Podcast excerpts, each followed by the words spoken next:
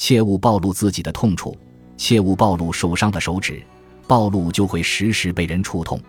千万不能抱怨自己的痛处，因为心怀叵测的人一定会击打你不堪击打的地方。自怨自艾毫无用处，只会让人幸灾乐祸。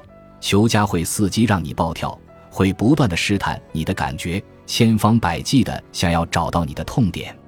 精明的人永远都不要自作聪明，更不能显露自己先天和后天的短处，因为甚至幸运之神有时也会拿戏出你最为疼痛的地方来取乐。折磨人总是要选最痛之处，所以切勿暴露自己的旧痛、心伤。心伤可能让你毙命。旧痛则会使苦楚绵延。